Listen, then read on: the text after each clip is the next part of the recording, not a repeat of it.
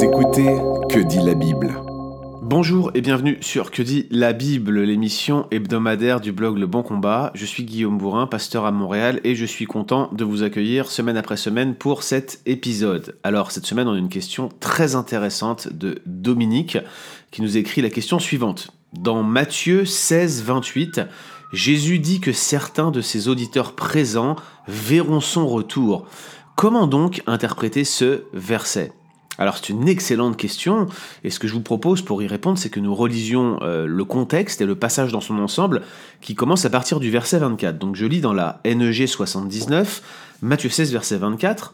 Alors Jésus dit à ses disciples, Si quelqu'un veut venir après moi, qu'il renonce à lui-même, qu'il se charge de sa croix, et qu'il me suive. Car celui qui voudra sauver sa vie la perdra, mais celui qui la perdra à cause de moi la trouvera. Et que servirait-il à un homme de gagner tout le monde s'il perdait son âme, ou que donnerait un homme en échange de son âme Car le Fils de l'homme doit venir dans la gloire de son Père avec ses anges, et alors il rendra à chacun selon ses œuvres. Je vous le dis en vérité, quelques-uns de ceux qui sont ici ne mourront point qu'ils n'aient vu le Fils de l'homme venir dans son règne. Alors dans la section précédente, Jésus venait d'expliquer ce qui lui en coûterait d'accomplir son mandat de Messie, son mandat de, substitut à l'humanité déchue. Et à partir du verset 24, eh bien, il énonce les conséquences de ceux euh, qui aspirent à le suivre, en tout cas ces conséquences qu'ils vont devoir expérimenter, ça implique pour eux donc renoncer à soi-même, ça implique se charger de sa croix, et ça implique le suivre. Et donc au verset 25, il va essayer d'expliciter en quelque sorte cette expression euh, peut-être un peu obscure pour les premiers disciples, qui est celle de se charger de sa croix. Et clairement Jésus dit qu'il s'agit de prioriser l'appel de l'évangile, même par rapport à sa propre vie terrestre. Parce que la vraie vie, finalement, c'est celle d'après, et par conséquent, quiconque perd sa vie à cause de Jésus, eh bien, il la retrouvera à coup sûr. Et donc au verset 26, il continue dans cette logique et il liste une série de questions rhétoriques qui vont venir en quelque sorte expliquer, appuyer cette explication du verset 25. Que servirait-il à un homme de gagner le monde entier s'il perdait son âme que donnerait un homme en échange de son âme? Vous l'avez compris, cette âme, cette âme éternelle, n'est autre que le reflet de cette vie d'après, cette vie qui est plus importante que la vie terrestre que Jésus soulignait au verset 25. À quoi bon, dit-il, prioriser la vie terrestre si c'est au final pour perdre ce que vous avez de plus important, à savoir votre âme? Et de là au verset 27, euh, Jésus va introduire le concept de jugement dans cette discussion. On s'y attendait pas vraiment, mais l'idée de jugement est clairement liée avec le matériel qui précède parce que le verset 27 est introduit par une petite préposition, le car, une conjonction de coordination. Et ce car qui introduit le verset 27 eh bien, va venir associer le thème du jugement à cette notion de loyauté et puis aussi surtout au martyr du disciple. Ça, ça vaut la peine de rester fidèle, même si cela revient à perdre sa vie terrestre. Pourquoi?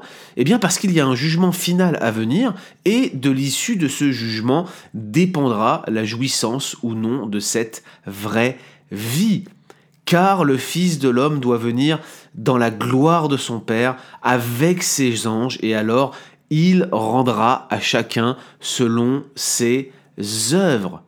Cette phrase, elle constitue à la fois un encouragement pour le disciple loyal et fidèle, mais aussi une réprimande pour celui dont bah, la loyauté aurait tendance un peu à vaciller. Le Fils de l'homme doit venir dans la gloire de son Père, c'est-à-dire qu'il va consommer son règne une fois pour toutes et s'est assis sur ce trône revêtu d'autorité et entouré d'anges que Christ exercera ce jugement. Alors cette référence à un jugement divin, final, ultime, à la présence d'anges et euh, à cette expression assez marquée de Fils de l'homme qui, je le rappelle, ne fait pas référence à l'humanité de Jésus, même si elle est probablement évoquée, mais essentiellement à sa divinité, eh bien cela semble faire écho au texte de Daniel 7, versets 9 à 14, où euh, le jugement final de l'ancien des jours est directement associé à la venue de ce personnage mystérieux dans Daniel qu'est le fils de l'homme. Laissez-moi vous relire ces versets 9 à 14 de Daniel 7. Je commence au verset 9. Je regardais, dit Daniel, et pendant que l'on plaçait des trônes, l'ancien des jours s'assit. Son vêtement était blanc comme la neige, et les cheveux de sa tête étaient comme de la laine pure. Son trône était comme des flammes de feu, et les roues comme un feu ardent. Un fleuve coulait et sortait de devant lui. Mille milliers le servaient, dix mille millions se tenaient en sa présence. Voilà la référence implicite aux anges. Les juges s'assirent, les livres furent ouverts, et je continue au verset 13, Je regardais pendant mes visions nocturnes, et voici, sur les nuées des cieux, arriva quelqu'un semblable à un fils de l'homme. Il s'avança vers l'ancien des jours, on le fit approcher de lui, on lui donna la domination, la gloire et le règne, et tous les peuples, les nations et les hommes de toute langue le servirent. Sa domination est une domination éternelle qui ne passera point, et son règne ne sera jamais détruit. Vous voyez tout de suite la corrélation quand je lis ce passage entre ce passage de Daniel 7 qui semble euh, fonctionner un petit peu comme une toile de fond à ce verset 27 de Matthieu 16, la référence à ce jugement final associé à la venue du Fils de l'homme, associé au règne, à la domination du Fils de l'homme. Mais ce qui est vraiment intéressant, c'est qu'au verset 28, cette venue future du Fils de l'homme se voit en quelque sorte dotée d'un calendrier, puisque ceux qui se tiennent en présence de Jésus, ses disciples, certains d'entre eux euh, seront encore vivants pour le voir en ce jour, ou plutôt pour le voir lors de l'avènement de son règne. Parce qu'il y a une subtilité ici. Il y a l'avènement du règne de Jésus qui est mentionné au verset 28, et il y a la seconde venue de Jésus qui est mentionnée au verset 27. Est-ce que ces deux événements sont concomitants pour les croyants de l'Ancien Testament? Clairement, mais il semblerait que dans le Nouveau Testament, il y a quelque chose qui n'était pas révélé dans l'Ancien, qui semble être cette tension entre le déjà et le pas encore que l'on retrouve un peu partout dans le Nouveau Testament. Et il y a probablement ici quelque chose sur lequel il y a un jeu dans ce passage-là. Mais à ce stade, laissez-moi vous dire quelque chose, c'est que ce verset 28 fonctionne en quelque sorte comme le point d'orgue de cette section. Deux raisons qui me conduisent à penser cela. Tout d'abord, l'expression que Jésus utilise pour introduire ce verset 28. Je vous le dis en vérité, Amen lego huimin. Euh, cette référence au Amen, euh, en vérité, en vérité, Amen, Amen, que Jésus utilise parfois. Et puis ici, cette expression Je vous le dis en vérité, qui est euh, quelque chose qui est caractéristique, notamment dans Matthieu, eh bien, c'est une expression importante qui vient mettre l'accent sur ce verset dans cette section. Et puis, il y a aussi l'idée que les disciples ne goûteront point la mort, littéralement ne goûteront en aucun cas la mort, il y, a, vraiment une emphase qui est mise ici sur ce verset. Ça tend à placer l'accent de ce passage euh, tout entier, comme si en fait euh, finalement le passage tout entier convergeait vers un point de fuite, et ce point de fuite c'est ce verset 28. Du coup, revenons à la question de départ. Comment est-il possible que les disciples du temps de Jésus puissent voir le jour du jugement sans n'être jamais morts, un jugement que nous n'avons toujours pas vu, nous croyants du 21e siècle Alors il y a quatre explications, il y en a beaucoup d'autres, mais j'en ai sélectionné quatre pour vous, qui semblent plus pertinentes que les autres, et deux d'entre elles me paraissent particulièrement plus pertinentes, et j'en retiens une parmi elles qui me satisfait davantage. La première, c'est que certains ont suggéré que cette référence à ses disciples qui verraient Jésus venir dans son règne en tant que fils de l'homme, eh bien ils ont suggéré que ça pourrait être une référence au jour de la Pentecôte où l'Esprit Saint, le consolateur, l'appui de Christ en quelque sorte, est venu descendre sur les apôtres. Dans l'évangile de Jean, chapitre 14, verset 26, Jésus a promis d'envoyer le Saint-Esprit, et au début des actes, on le voit, chapitre 1, verset 4 à 8, il leur dit de ne pas quitter Jérusalem sans avoir reçu le Saint-Esprit. Mais à vrai dire, cette explication, toute pertinente qu'elle est, elle ne paraît pas correspondre à la description de la venue de Christ dans son royaume, telle que Matthieu 16, 28 semble le souligner. Et puis, euh, je ne vois pas en quoi euh, la venue de l'Esprit lors de la Pentecôte euh, s'associe avec le motif de jugement, sauf si, bien sûr, on est prêt à considérer que le parler en langue est un motif de jugement ce que je suis prêt à faire, mais j'ai du mal à voir comment tout cela peut s'accorder avec le jugement divin final et la venue de Jésus dans son règne. Ça, c'est une première chose. Deuxième élément d'explication, d'autres estiment que cela pourrait être une référence à la destruction de Jérusalem et du Temple en 70 après Jésus-Christ.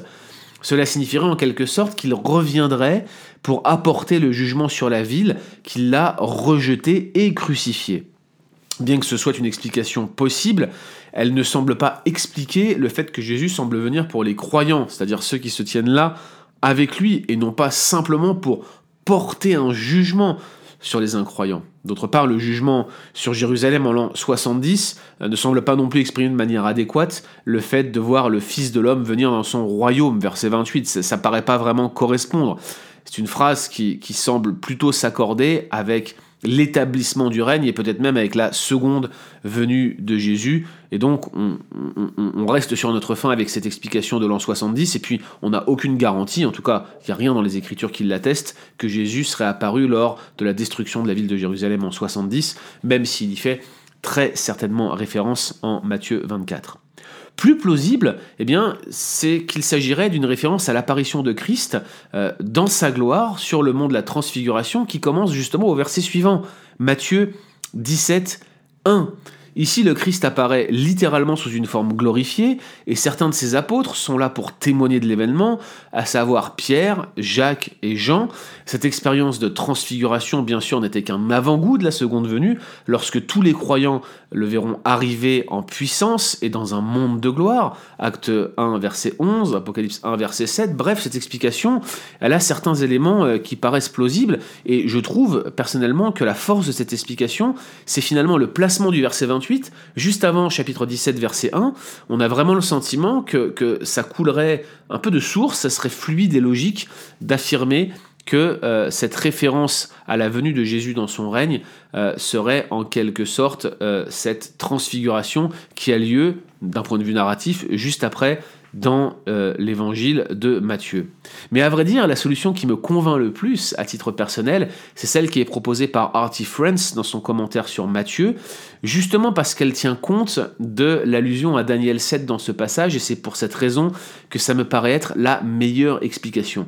En effet, en Matthieu 28, 18, il se trouve une nouvelle euh, allusion implicite à Daniel 7, et au passage à Genèse 1. Je vous mettrai des ressources en lien de ce podcast, que vous regardiez ce podcast sur YouTube ou que euh, vous l'écoutiez via SoundCloud ou via iTunes ou via euh, Google Podcast ou toutes les applications affiliées sur lesquelles nous sommes. Euh, vous pouvez consulter les liens aussi sur leboncombat.fr en regardant l'article associé à ce podcast. Et donc dans Matthieu 28, 18 se trouve une nouvelle allusion, je le disais, implicite à Daniel 7, lorsque Jésus apparaît à ses onze disciples en leur disant tout pouvoir, toute autorité m'a été donnée dans le ciel et sur la terre.